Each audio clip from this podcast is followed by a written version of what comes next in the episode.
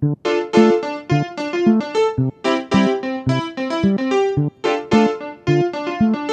大家好，这里是别在这里发癫，我是美仙。我是地仔，因为我们之前录的习惯会提前规划一下内容，会提前准备一下提纲。但是这一次呢，是因为地仔刚从阿那亚看了戏剧节回来，他跟我聊天的过程中，让我感觉到他很疲惫，感觉有些话很想说，所以呢，我们就临时趁着他这个类似于不知道是怨念还是记忆还留存的时候，我们就来聊一期他这个临时的阿那亚之旅吧。所以 D 仔介绍一下你的。经历吧，就浅聊一下吧。其实之前对安那亚的印象是来源于我之前的一个同事，当时是我刚入职那家公司，可能入职不到两个月吧，就发现我旁边的人请了一个大长假，看到他发朋友圈就是发去了阿那亚，然后那时候其实我对阿那亚是没有印象，但是我看他发那些照片，我觉得是一个很文艺的地方，文艺青年就是他们的圣地吧，可能。然后之后就因为疫情嘛，然后就一直没去成。然后今年就是刚好抢到了一个话剧的票，然后就跟莫卡他们就一起去了嘛。其实我去的时候，我以为哈，我没想到他会用莫卡的话，就是阶级壁垒那么严重。你在里面很多东西，它是只有你入住在里面的酒店或者民宿，你才能使用它。而且它还有一个单独的 app，那个 app 里面就会核对你的身份信息，然后你在里面做一些事情是要有那个二维码才可以的。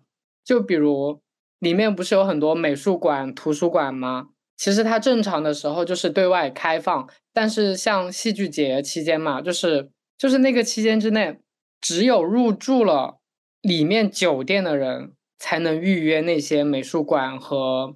景点反正就是那种，然后你进去的时候呢，都会要请你出示那个二维码，然后核实你的身份。再有就是吃饭，它里面的东西是比外面略贵，唯一便宜一点点是它的食堂，但是它的食堂也是必须是里面入住的人才能吃，也是你进去的时候他就问你有没有身份码，他的支付方式扫你那个支付码，然后他会提醒你跳到支付宝或者微信，然后再给钱。当你付完钱之后，你找座位嘛，你会突然发现，哎，有一块好像没什么人坐。你刚想坐进去的时候，就会有服务员说：“不好意思，那边是业主区，这边是访客入住的旅客区。”然后就会让你去这边坐，就不能去那边打扰他们。很排外耶。对，我就觉得这是一个很荒谬的事情，在里面待那么久，我真的觉得他也没有。那些小红书啊，或者是其他的平台上面说的有那么好？我觉得就是一个普通的小区，外加一点点商业圈的属性在里面，就是单纯就是被包装出来的一个文化项目，就类似于乌镇戏剧节，我觉得也是，就是造势，把它造起来之后，然后再开始骗一些普罗大众的人的钱。就吸引你们过去，但其实可能你真正在里面体验的东西其实非常少。对，那戏剧是好看的吗？你们是冲着戏剧去的是吗？我们抢到了他的那个玩偶之家，那个戏剧是好看的，因为它是日本的原班人马过来的。我们看之前非常紧张，因为我们没有做很多功课。我们当时在想，他会是讲蹩脚的中文，还是会讲日语？然后我们在那。好紧张，好紧张。然后就是在开场可能前三个小时吧，我们才开始搜小红书和其他的平台，反正就是，然后上面就有人说是讲日语，但是会有字幕条，就跟上瘾差不多，就是会有一个大的字幕条在上面。评论就说为什么日本人说话那么快，根本就来不及看字幕。所以就是在看之前，我就整个人就是非常紧张，因为那个话剧有一百四十分钟。我害怕我在里面就是脱节，然后导致我看不进去，然后睡着，或者是其他的什么状况外的事情。直到我进去看之后，就发现对于我这种二次元来说，其实没那么难，因为它很多词，你看了日剧，你看了动漫之后，其实会形成一个类似于肌肉记忆一样的东西，就是他刚说出那句话的时候，其实你就知道大概是什么意思了，然后你只要瞄一眼那个字幕条。可能零点几秒，你就可以不看那个字幕条，你就看他们的表情，看他们的动作就可以了。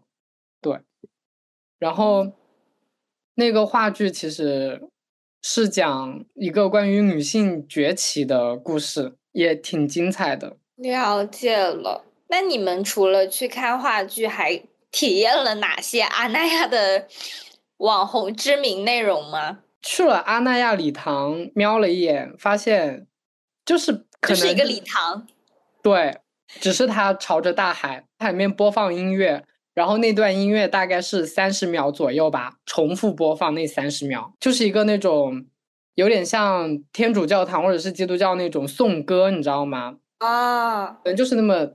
吟唱，然后可能就是三十秒左右，就一直循环，一直循环。它里面也不准拍照，只能坐在里面，透过那个玻璃落地窗看那片海。我们可能在里面待了几分钟吧，然后就出来了。出来之后，又去了一些只有他那边有的什么十三幺酒馆，然后什么理想国，然后什么其他的，反正就是他那边比较特色一点的书店或者是酒馆之类，我们都去看了一眼。我们对那边酒的评价就是，可能大概率都是假酒。喝了，我们喝了，我们两天晚上都喝嘛。喝了之后，就是可能就喝了，可能一百毫升不到吧，就每个人都可能抿了几口，然后回去都开始头痛啊，就是可能喝完没有多久就开始啊，我好上头，有点晕，我要回去睡觉，然后在回去的路上就开始啊，有点头痛的那种。我很好奇一个点是，你去那边遇到的大部分是游客吗？还是当地人？他们状态分别是怎么样的呀？我觉得我遇到的百分之九十都是游客。我感觉当因为你吃饭的时候是能看到业主区的嘛，你能看到的基本都是老人，很少有年轻人。我所以，我我们在那边聊的时候就感觉这边可能就是北京那边一些中产，然后拿多出来的钱。在这边买了一套别墅或者怎么样，给他的爸爸妈妈在边养老，对，就这种感觉。然后年轻人真的大概率都是游客吧，反正看到的都挺潮的，要么就是挺贵的，看起来。这个形容还蛮……它和上海梧桐区周末的游客有什么区别吗？就是那边的人，你能感觉到他是想要告诉你。来看我，我充满了文艺气息。但是像上海这边，就是来看我，我是新青年，我很 chill，我很在上海这座城市很舒服的那种感觉。啊，就可能阿那亚去的人会更文艺，更类似于更追求一些品质或者是灵魂上的这种丰富，是吗？对。然后他那边不是会有巡游吗？还有那个篝火，我也发给你看了嘛。嗯，我们当时在现场，我一直在跟摩卡说，我说天呐，这好像一个邪教的献祭仪式，就是大家看到那个火燃起来，一瞬间疯狂的往那边跑，就像那种丧尸冲过去，然后再围在那个围栏外面看那个火烧起来，然后在那边。大喊，在那边尖叫，那种类似于迪士尼的花车一样的东西就走过来，然后大家就围过去拍照、尖叫、合影。就是我在那边，我觉得我就是一个很很剥离在这个氛围当中。对，我觉得我融不进去，我脑子里面都是在想，我不会被献祭掉吧？我很害怕我死在那边，因为真的那个氛围很诡异。我有看到网上的那个照片和你发我的视频，我还特意去人家评论区里面学习了一下。他好像说是那个类似于火人节那种仪式，是一种新型的艺术手法之类的。反正我不是很懂，我只是单纯的觉得真的很不环保。那天看完那个篝火回去之后嘛，因为喝了酒又是假酒，然后就头痛，然后就刷小红书。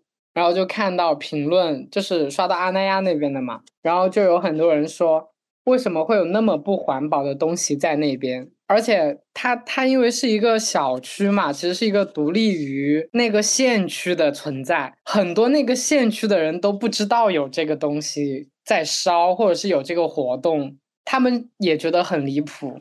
然后我还看到一些阿那亚里面的业主也在抱怨说，这个艺术节搞得他们在里面。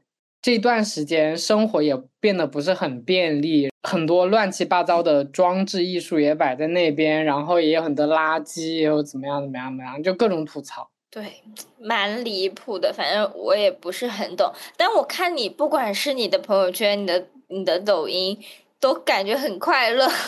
因为你出去玩呀，你不能告诉别人我出去玩玩的很不开心吧，对吧？这样就好像显得你自己做的这个决定很糟糕。而且朋友圈你也不能发一些很负面的东西，然后别人来杠我，然后我要怼回去。我觉得我避免掉这一切东西。你没发现我连文案都没有什么吗？就是尽量少。少一点。我看你写的很开心耶，什么完美的假期？因为我看摩卡的那个朋友圈，他也很开心，然后我就觉得你们就是过了很开心的一个假期。那他们实际的想法大是怎么样的呢？他们是满意、是理解的吗？小蒋是很满意的，他非常享受这这种所有的东西。他有跟着一起跑过去献祭吗？有啊，就是在那个氛围里面，大家就是会想被会被带着很兴奋。我跟莫凯也会跑啦，只是我们会一边跑一边说：“天呐，好像在献祭，好像邪教，该怎么办？”但我们还是跑过去了，这种不由自主的跟过去，然后又在反思我为什么要跟，就很怪。是我不理解，但是我加入。对，记得你去之前，我有给你发过一个攻略，你记得吗？嗯。那是我关注阿那亚那个账号，然后我也是看到了最后，最后我才知道他们自己是有一个 A P P 的，然后有他们自己独立的一些体系，但我确实不知道，就是他没有，就是他像你说的那么的有阶级的壁垒，我觉得这个还蛮扎心的，因为我一直很想去。啊，那也不是很想吧，挺想去的。在我看来，它就是你之前说的那种被包装成了一个很文艺、很很上流的一个东西、一个地方。但我现在听你说下来，就我能大概，我我甚至能够大概想到它能长成什么样子，然后有什么样的东西，然后拍出来的照片就是留白和大海。而且不是你那天也发给我一个那个什么？关于日出什么付费那个四百五十块钱那个我忘了。对，念一下，因为当时弟仔在跟我聊到这个事情的时候，我刚好也在关注阿那亚的这一些动态什么的，我就刷到了一句别人的留言，真的很打动我，念给大家：中产最恨的就是这么美的日出日落，竟然是免费的。现在有了这些艺术戏剧，让沙滩、海浪、日出、日落也成为付费项目，他们内心多了一些平衡。贫苦的大众看着初升的太阳，四百八十元人民币掉在了地上。所以为什么是四百八呀？四百八可能是因为日常的时候那个景区的房价可能是四百八十块钱一晚上或者之类的，但是我们。去的时候，因为是戏剧节，它溢价很多，嗯，就是可能飙到了小一千多块钱一晚。然后提到的日出嘛，日出就是在海边看日出，但是你不住里面的话，你早上根本进不来。哦，它就相当于一个大围墙，把整个那一片全部包起来了。然后每一个出入口都有保安，然后你进去，他都会问你，你是来看剧的还是怎么样？你看。戏剧的话，就要拿出戏剧票给他，然后他再登记你，然后你才能进去。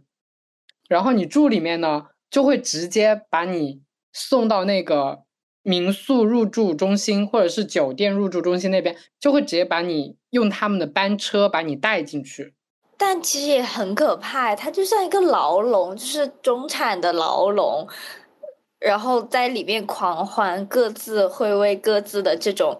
消费和自证而感到开心，对啊，就很自嗨。其实，就我跟摩卡那天聊的时候，他也说，他说那些中产可能会觉得划分出那么多独立的业主区或者什么更加其他阶级更加明显的一些区域来标榜自己的地位、地位，或者是对。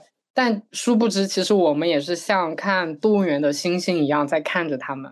对，哎，这个话真的很扎心，但确实很真实，真的很离谱。它里面什么都跟业主有关，就是我们在路上看到的车嘛，有一些小的汽车或者怎么样，上面都会有一个牌，业主用车，要么就是园区用车，因为它是一个很大的范围嘛。其实你很多地方你走路可能真的要走很久，但是对于住外面的人来说，你进去你就是不能坐那个班车，他那边上去就会有人问你。打开身份码给我看，我要看一下，你才能坐那个车。没有那个身份码，那个车你就是坐不了。然后那天我们回来的那天吧，大中午的很大太阳，然后就是可能有三位游客是从外面进来的，可能是那个比较商圈中心一点去吃个东西或者怎么样，反正就是，然后都快上车了，然后那个司机突然问一句：“拿你们的身份码给我看一下。”然后那那三个人就就完全不知道身份码是什么东西。然后就说什么身份码，然后他说没有是吧？他们说对没有，他说没有就不能坐下去吧，就直接，然后他们就下去，好难受啊！就是那种类似于初中课本上面去贬低资本主义恶习的一些 事情，就发生在这样子的一个就是现实生活中，就感觉像一个高级一点的。社区霸凌吧，我觉得这种感觉 是我哇，这你这样形容真的感觉很痛苦，但是还是会有很多人想要去追寻这种高级的感觉。因为我看我本我不是做品牌的嘛，我就在找一些品牌的案例，就发现越来越多，特别是从今年，很多品牌都陆续在阿那亚那边去做一些品牌的动作，不管是。把人家的那种什么墙啊刷成别的颜色，或者是去搞一些呃走秀啊，还是一些展啊，还是一些会啊，什么歌会、演唱会，都会选择在阿那亚，就感觉他那边已经是一个等于号，类似于阿那亚等于高级高端品质这样子的一个东西。但听你说下来，我就觉得它好像就是虚无的东西。呃，其实那些艺术家就可能小众一点，或者是刚在起步的艺术家嘛，他其实是很需要一个这种大型的活动来给他的履历背书嘛。然后今年那边好像就有一个什么候鸟三百，对，就是在沙滩上面铺满三百个帐篷嘛。我们是最后一天，以为他们那些艺术家还会坚守在那边，我们觉得哎，那就去看一眼。结果去的时候就是空的，但是我们就是看到帐篷就是平铺在。沙滩上，然后也没有任何消暑的措施，就我也不知道他们的艺术形式是怎么样哈。但我觉得这个事情，如果真的是有艺术家在里面坐着，让大家去问他的项目、他的一些展出，或者是他的话剧的一些内容的话，我觉得真的挺折磨人的。对呀，大中午的在海滩上面很奇怪，不理解，但是好像也没有别的办法去 做一些别的事情。但是还是很难受哎，就是有点像，其实有点像我们之前那一期讲奢侈品的那一期嘛，就是得不到的人就是想要去成为。但我觉得这种事情也不是说想要成为吧，就是你去感受一下，去体验一下之后，你就会发现其实也就那样，然后也不会想要再去融入进去。对。我是这样想的，就是你经历过一次以后就不会想要再去经历。但有一些人可能他就是道听途说，对沉迷，或者是道听途说，或者是被那种美好的东西给 PUA 自己，然后他可能就会拼命的想要去向这种靠近。就是我刷抖音刷那种东西，上面也都会有阿奈尔的信息嘛。我感觉大家就是在上面都好像过得很开心，然后又偶遇各种明星、各种游行、各种艺术家，怎么样怎么样怎么样。等我真的到那边之后，我也没有遇到明星，我也没有遇到他们说的那么好看的东西。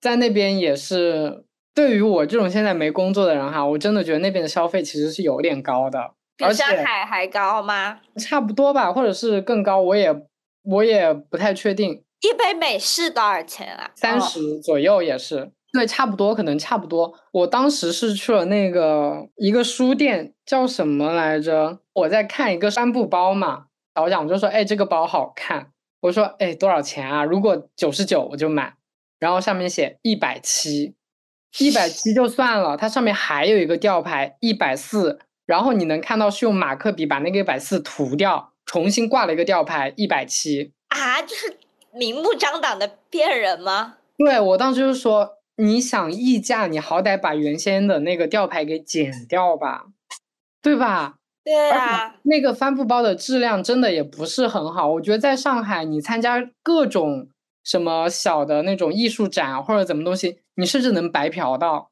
要么就是三十九、四十九就能搞到一个，但那边就是一百七。所以我在那边基本上就是没有买任何纪念品。哈哈哈！哎，是想骗到我一分钱。对对，是不会被消费主义绑架的人。但是就是会去要很多手册或者是一些免费的捐发的物料，然后拿。普通人就是这样子的。对啊，就是这样啊。而且真的那边很多东西，因为是戏剧节嘛，就会有票嘛，戏剧票嘛。然后我就看到有卖票夹。嗯。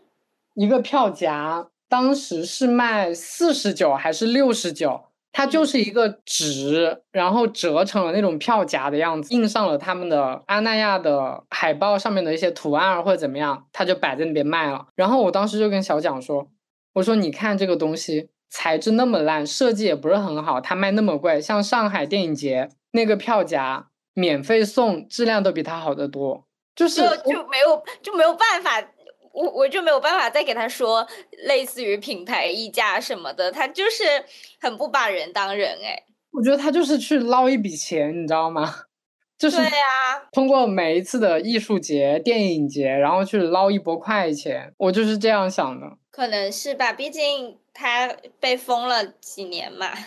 里面其实有很多食堂嘛，然后还有还有好多那种吃饭的地方，但是像食堂那种，就是你住外面的人就没办法吃。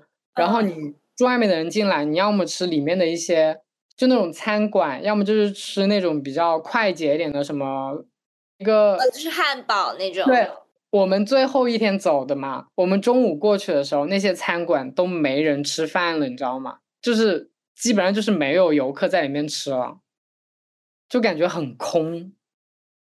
那确实需要这些乱七八糟的东西赚点钱哈。对。不过也有可能就是我们那个阶级和我们的这个层次没有到人家这个地步，所以我们没有办法理解。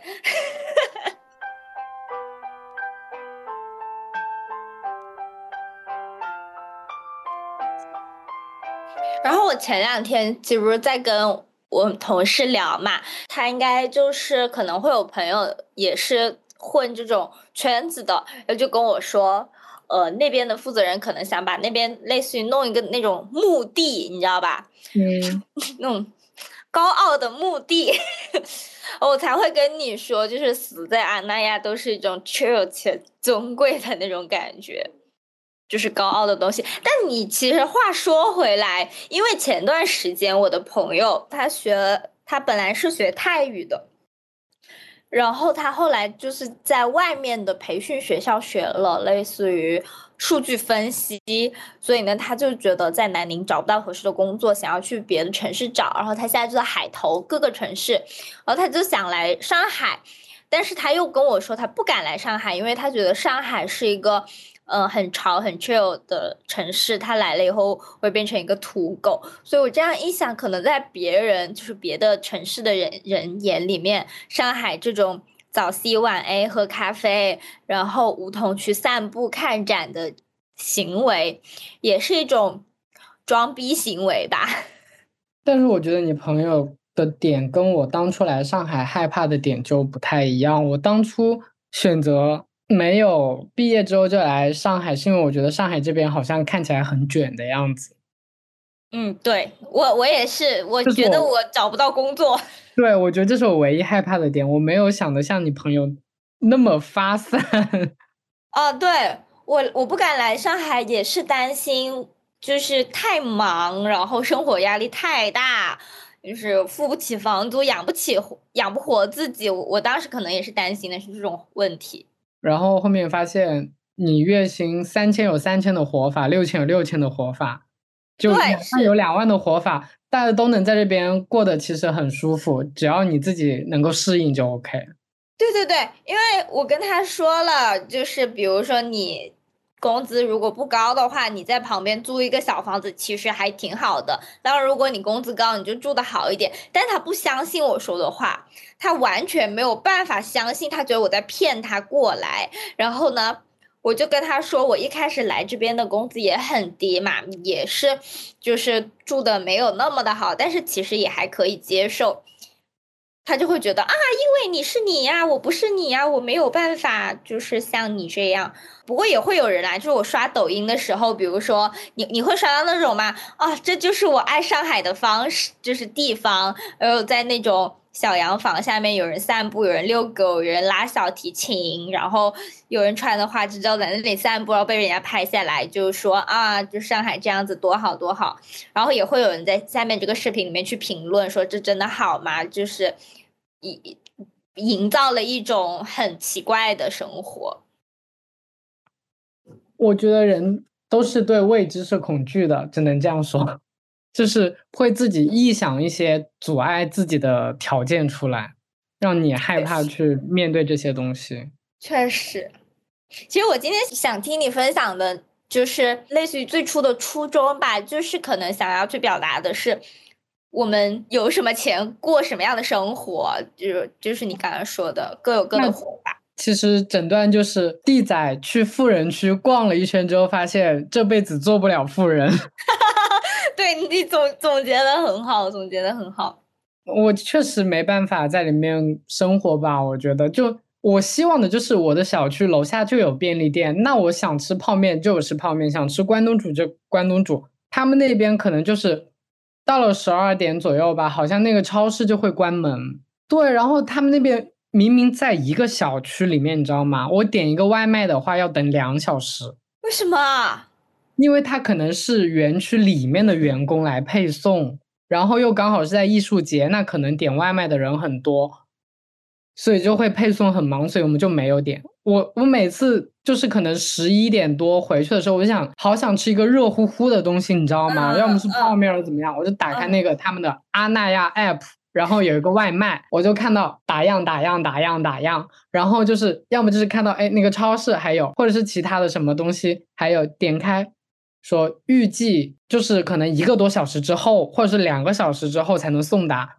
我立马就说，嗯，我也不饿了，我看着就。那天不是呃，摩卡半夜生理期来了吗？对对对。我们当时就是想看 app 上能不能找到有卖卫生巾的，嗯，找不到。然后我们就看我们住的那个酒店有那个民宿里面有没有配置，没有。然后小蒋就跑去对面的酒店前台问有没有卫生巾可以救急的，没有。小蒋只能走路。因为那个时候班车已经停掉了，他走了十五分钟到二十分钟，走到那个生活集市那边，然后才买到卫生巾，然后再走回来，就非常的不方便。而且我在 app 上我看到他什么有医疗嘛，我点开进去，全是那种紧急的那个什么 AED 吗？还是什么？就那个除颤的那个，只有这个，他们的医疗仅限于这个。然后结果我最后一天回来的时候，我就看到有有那种小小的诊所一样的，你知道吗？但是上面写了仅限业主使用，二十四小时啊！这也多少有点太离谱了吧？卫生巾都没有哎，而且酒店没有卫生巾也很离谱哎。我觉得就是，难道你们去的人都会？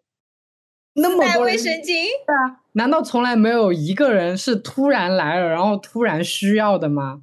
对呀，这个我觉得是多少有点不合理了。就是比如说你你高铁上没有，我觉得这个就是没有办法吧，社会就是在这个层层级，我觉得是就是你你稍微可以理解。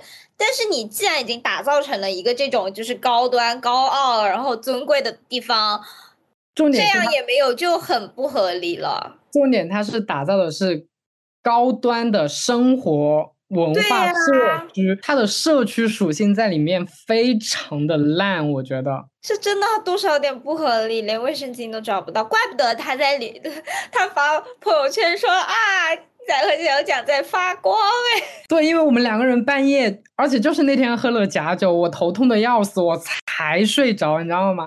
就是。感觉下一秒我就能进入深度睡眠的时候，摩卡突然走过来敲我的门，弟仔小脚，我生理期来了，然后我就惊醒。天啊！我当时还在想说，没必要吧，就是姨妈来了，就是能就是怎么说，可能可以自己解决掉，类似于这样，但我没有想到它是这么复杂的一个背景。对，就是找不到，真的就是找不到。明，而且那个酒店很大哎，那个酒店很大，我我不知道他是因为我们是不住那个酒店，所以不愿意提供，还是他本来就没有。那你们住的酒店也没有是吗？我们住的酒店是是叫民宿，其实哦，然后那个民宿的客服中心藏得很深，他一开始也没有告诉我们他们的客服中心在那边。然后我们最后一天去放行李的时候也看了一下，就是应该也是没有提供卫生巾这个东西的。太离谱了，太离谱了！我之前住的民宿大部分就是你微信可以直接找到人家老板，然后。提供这种服务，或者是实在不行，你你叫老板帮你去联系一下邻居啊什么的。我觉得他这边应该是所有的业主把他们的房的租赁权给了这边的物业，然后物业统一当民宿租出去，所以就是你联系不到房主，只能联系到这边的工作人员，然后工作人员也不是二十四小时的。就我们刚进去的时候，那个那那栋楼需要输密码。联系那个工作人员联系不到，然后我们就干等，然后干等之后，结果他说你摁两下那个紧急呼救，他们那边那个呃工作服务中心就能收到，然后就给你远程开一下门。好，我们摁了之后开了进去，结果进去之后那个房间的又是密码，然后我们就问密码，他说没有密码，他也不知道，他们这边是统一刷那个门卡，嗯，然后我们又只能等他过来给我们刷开，然后再把门卡给我们。很不方便哎，对，对于就是游客来说，其实真的没有那么方便。可能对业主来说，他们真的在里面过得很舒服吧。但业主也是养老，其实你这样一想，可能未来四十年以后，我们的养老生活可能也会这样。我们可能也不会叫外卖，然后呢，也喜欢这种慢悠悠的生活。但是对于我们这种小年轻来说，确实就是非常的不适合生活。而且他那边其实有点偏，就是嗯，而且如果你要是住外面的地方，你过来一趟其实也很花时间。所以我当时在想，住里面的老人要是他们不想吃食堂跟这边的餐馆怎么办？他们的买菜是怎么买呢？如果叫外卖，不需要买菜吧？也是啦，但是我我这种穷人思维就会这样想，就会在想，如果我今天想买菜，但是我周围又没有那种很大的。那种生活超市或者怎么样，我就没办法选购，那我只能叫外卖。叫外卖的话，外卖又不能进来，那是不是我又要出去去那个进来的地方去把我的外卖拿进来，然后再回我住的地方？可能有司机帮他们，就是直接带进来。也是。但是，但但他，但是他就是不能，就是我临时想到一个什么，我就马上去吃，就是不能这样。他必须要临时想到什么，然后开车出去去吃。对，要么就是可能隔天就要做好准备，说我明天要干嘛干嘛，就做好规划之类的。那很很不适合一个 P 人哦。嗯，只有 J 人可以，就是享受这种慢生活。可是小蒋为什么会觉得很开心，或者是是他希望的？因为他是文艺逼，他看起来不文艺呀。就这里没有贬义的意思，只是我找不到更合适的形容词。他很文艺，他上次是跟我一起看《末代皇帝》吧，他在那边看哭了还是怎么的，然后那边很感动，他说这个电影太好了，这个观影氛围太好了，大家鼓掌了五次，好厉害。他很喜欢这种氛围，怎么样怎么样？我当时就觉得哇，大家都很棒，这个氛围很好。我没到哭的程度，没有像他感触那么深。然后像这次安那亚也是，其实很多地方我都不是很想去，其实就是里面很多景点，我觉得可去可不去。特别是它里面那些展，无病呻吟啊，就是它里面我们那天约的那个什么什么艺术中心，我忘了，反正就是有一个什么展，一个外国人弄的。又是那种像上海的那种，就是捡一堆垃圾过来，然后用一些华丽的词藻堆砌它的说明。然后当你看到那个实物的时候，你就在想，这个我在我家小区门口也能看到吧？就这种感觉，你知道吗？你看不懂，就找你不知道他为什么要这样做。你看了他的说明，你也无法理解，你 get 不到他的想要展现出来的情绪啊，或者其他的东西，就是很空，你你感受不到，里面很多东西都是。可能这就是艺术吧。可能，可能有钱人就是那种中产的，他也感受不到。我记得那天我有有一个是我真的，他把那种厕所里面不是有那种铁罐罐，然后就是你能抽纸出来吗？嗯，把那个然后贴在墙上，然后在上面放几个海螺，然后又贴一个这个，在那个抽纸地方放一个海螺，就这样错落排序，就是他的一个艺术品。那他华丽的辞藻是怎么形容的呢？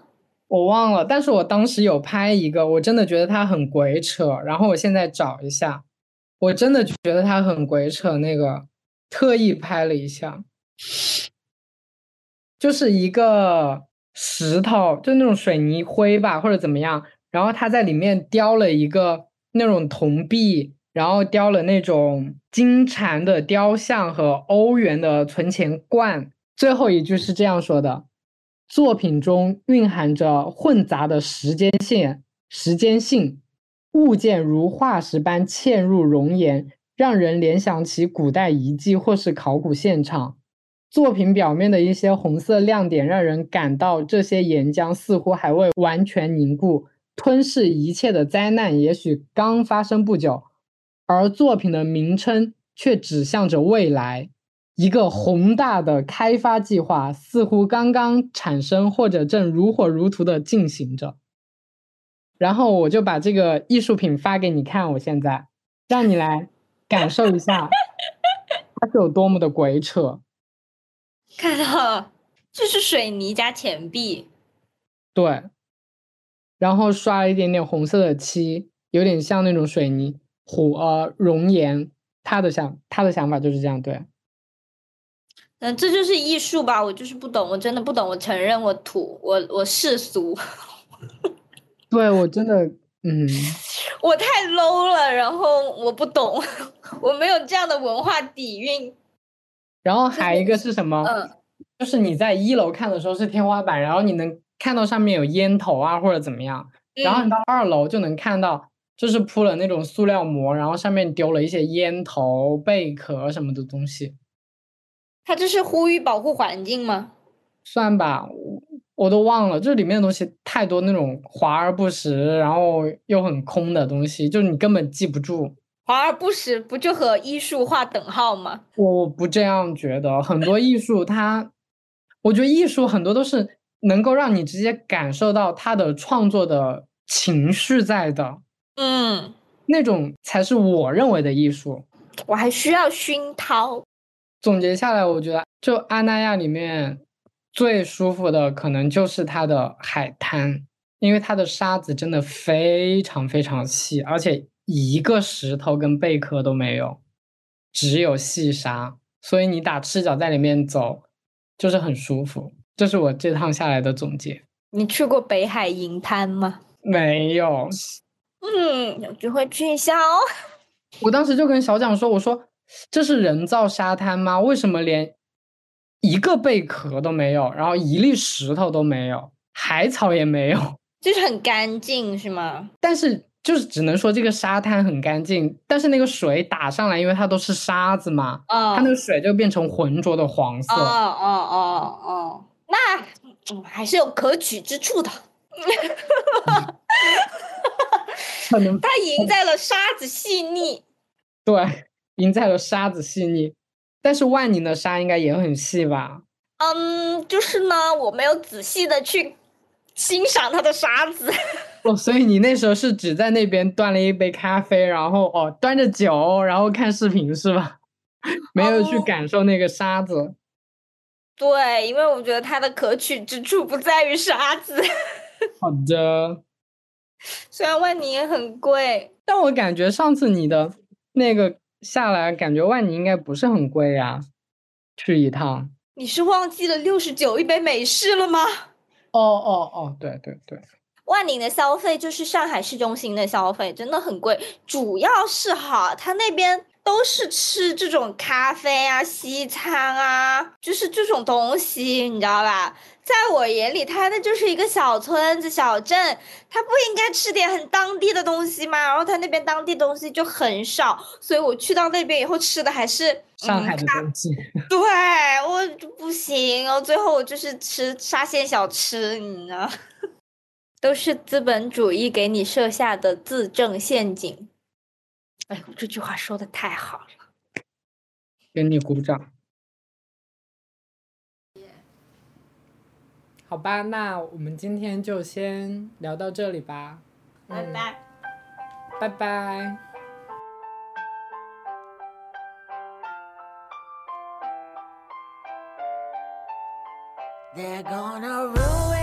looks with all the lies in the book. They'll make a pill popper out of you. You've got to sleep with a gun and keep an eye on them, son. You've got to watch all the things they do. And when the morning